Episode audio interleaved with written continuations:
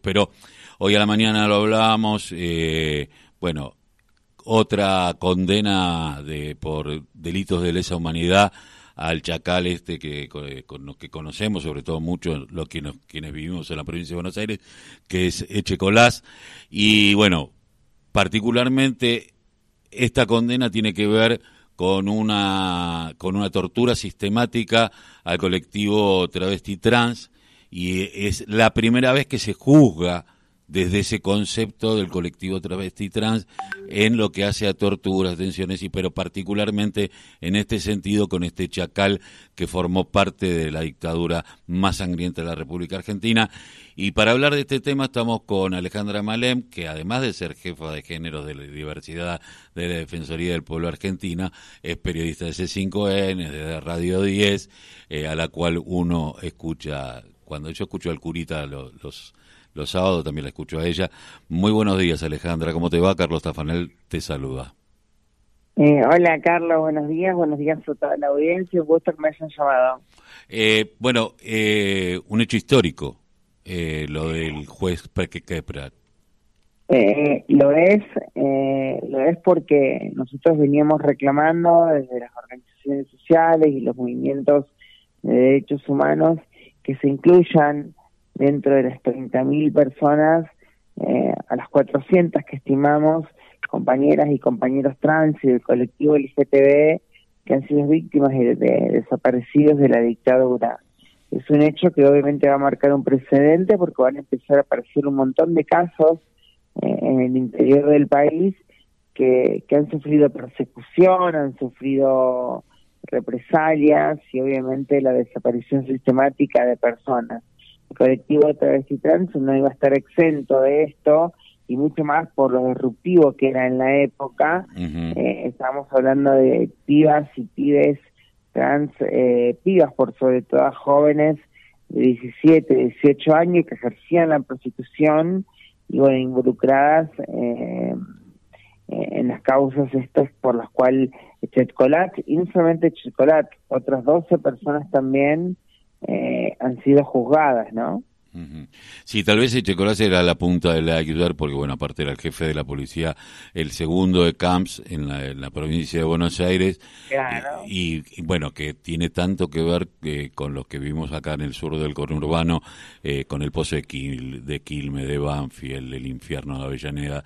Eh, pues, bueno, lo que se llamaba el circuito Camps. Ahora, esto abre un precedente para el resto del país, decías vos pero también eh, yo lo quiero traer al hoy, ¿no? Eh, hay determinadas prácticas que las policías provinciales y también las federales, eh, la federal sigue teniendo con respecto al colectivo y que creo que vienen de la escuela de estos tipos. ¿Esto es así? Totalmente, Carlos, coincido totalmente con lo que decís y lo venimos denunciando desde la Defensoría del Pueblo de la Nación no solamente no hace falta retirarse tan lejos, viste que nosotros, los y las y les periodistas, tenemos siempre una visión unitaria de, las noticias, ¿no? Mm. Eh, muy urbana, muy urbana y porteña.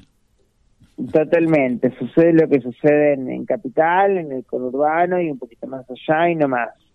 Eh, y bueno, en, nuestra extensión geográfica recibimos denuncia todo el tiempo de compañeras y compañeros eh, que siguen sufriendo eh, la persecución judicial. Eh, afortunadamente hemos eliminado los edictos judiciales por los cuales muchos compañeros sufrieron la represión. No llegaron, por suerte, a ser desaparecidos, pero sí que han sufrido y sufren la persecución policial.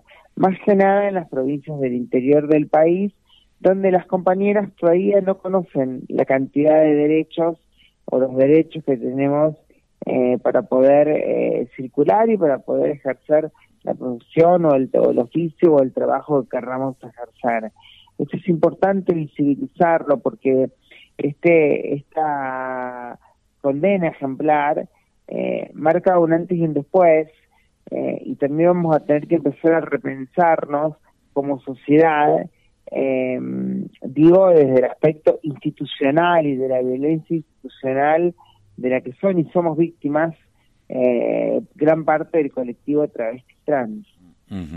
eh, vos sabés que eh, estas eh, nuevas políticas públicas hacia el, el, colectivo LGTB más también dan una nueva mirada, pero también las expectativas de vida, que en algún momento se hablaban que eran muy cortas, el hecho de caer en la prostitución porque no tenían otro y esos mismos que condenaban después consumían esa prostitución, ¿no? Eh, hoy cómo está eh, eh, esto, cómo, cómo el colectivo empieza a salir de, de, de esa zona oscura para y, la sociedad, porque yo, uno que es del conurbano bonaerense sabe que en los barrios populares los travestis forman parte de, la comunidad y no hay tanta tanto gregueré, ¿no? pero en, en, los sectores medios, en los sectores medios altos, todavía sigue esta, este prejuicio tan grande de, darle laburo a alguien del LGBT. No, a ver, es cierto, las y los travestis eh, o las y las personas trans eh, siguen sufriendo obviamente eh, la segregación social. yo siempre digo, hagamos un ejercicio y prestigiémonos alrededor de de nuestra manzana, de nuestro barrio, cuántas personas trans hay trabajando en, un comercio, en un, no sé, en un consultorio médico, en un supermercado, no hay. Y esto obviamente viene eh, de una violencia del Estado estructural, eh, de la exclusión estructural del colectivo de la vida social, ¿no? Y como sucede con eso, como bien vos le indicabas, sucede también con el acceso al resto de los derechos, a la salud, a la vivienda, a la educación y demás. Entonces, eh, por eso es que estamos pidiendo una ley integral trans que contemple absolutamente todo este tipo de aristas.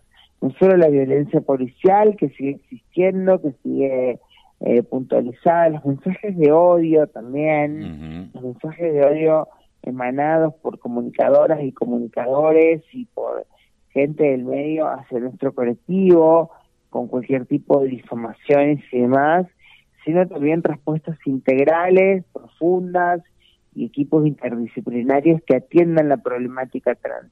Sabes, Carlos, hay muy pocas trans eh, sobrevivientes em, de este, este genocidio prácticamente que se ha hecho con, con nuestro colectivo eh, históricamente y hay muy poquitas que pueden superar los 50 años y ni hablar de los 60. Habíamos hecho un estudio en la Defensoría del Pueblo hace fin de año, creo que era, sí, a fin de año, y no recuerdo con exactitud, pero al menos de 20 personas o 30 con él en todo el país que habían hecho el cambio de identidad, que es el único registro que tenemos, veremos ahora con el censo a ver qué sucede, eh, que superaban los 60 años de, edad.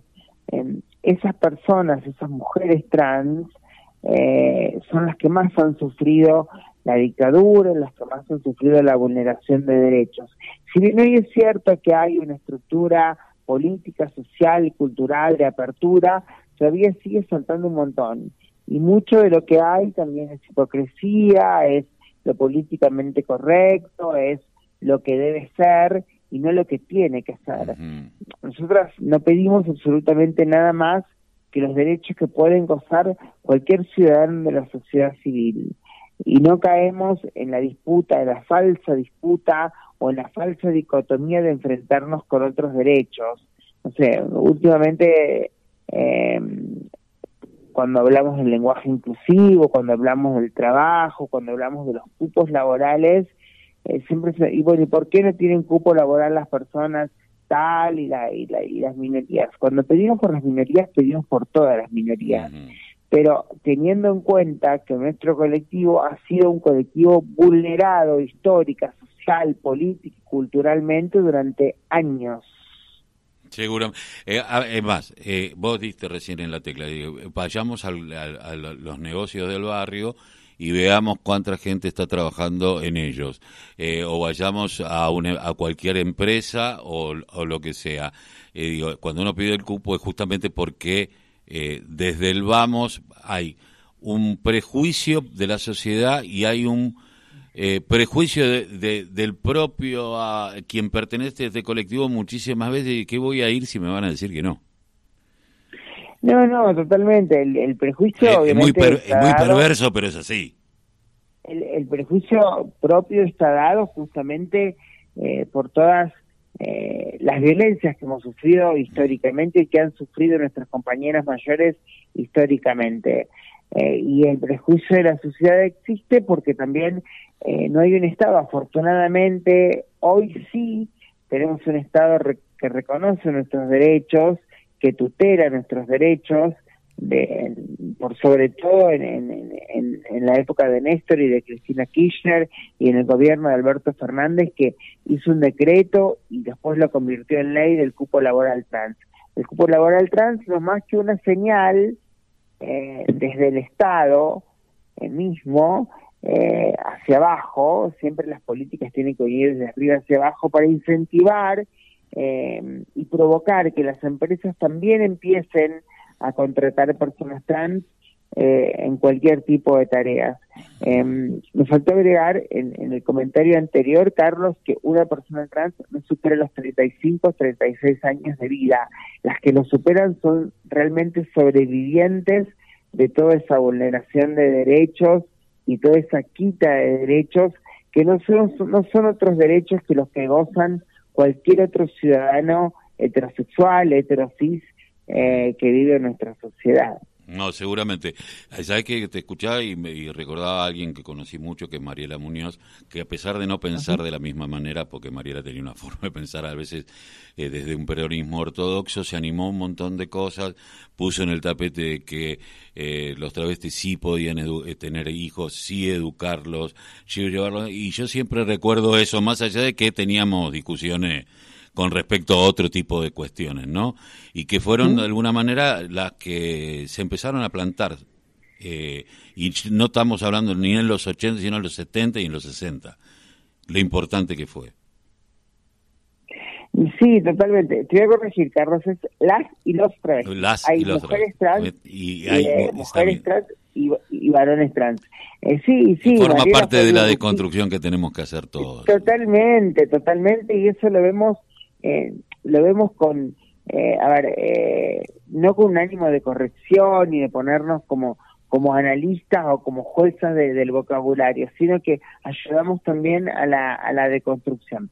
Mariela en este caso fue disruptiva porque pudo demostrar una sociedad totalmente distinta a la que tenemos actualmente que una persona trans, una mujer trans en este caso, podía hacerse cargo de un montón de hijos eh, y criarlos y tener una vida normal, más allá de las diferencias que se puedan llegar a tener, que todas las tenemos, las posiciones que podamos tener o podemos formar posiciones en cualquier otro sentido.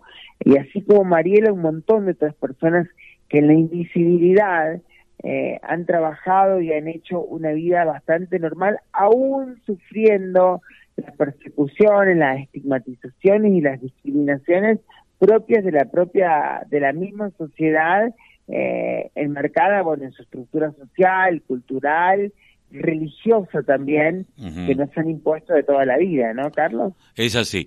Alejandra, te agradezco mucho que hayas pasado por la voz, el grito que les calla el silencio aquí en la radio de la Unión Nacional de Clubes de Barrio.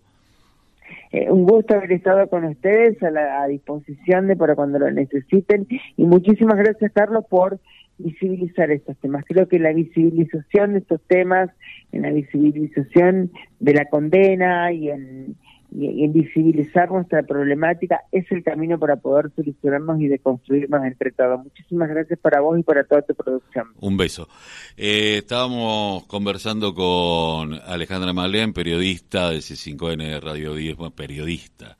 Eh, aparte eh, jefa en términos de diversidad de género de la Defensoría del Pueblo de la Nación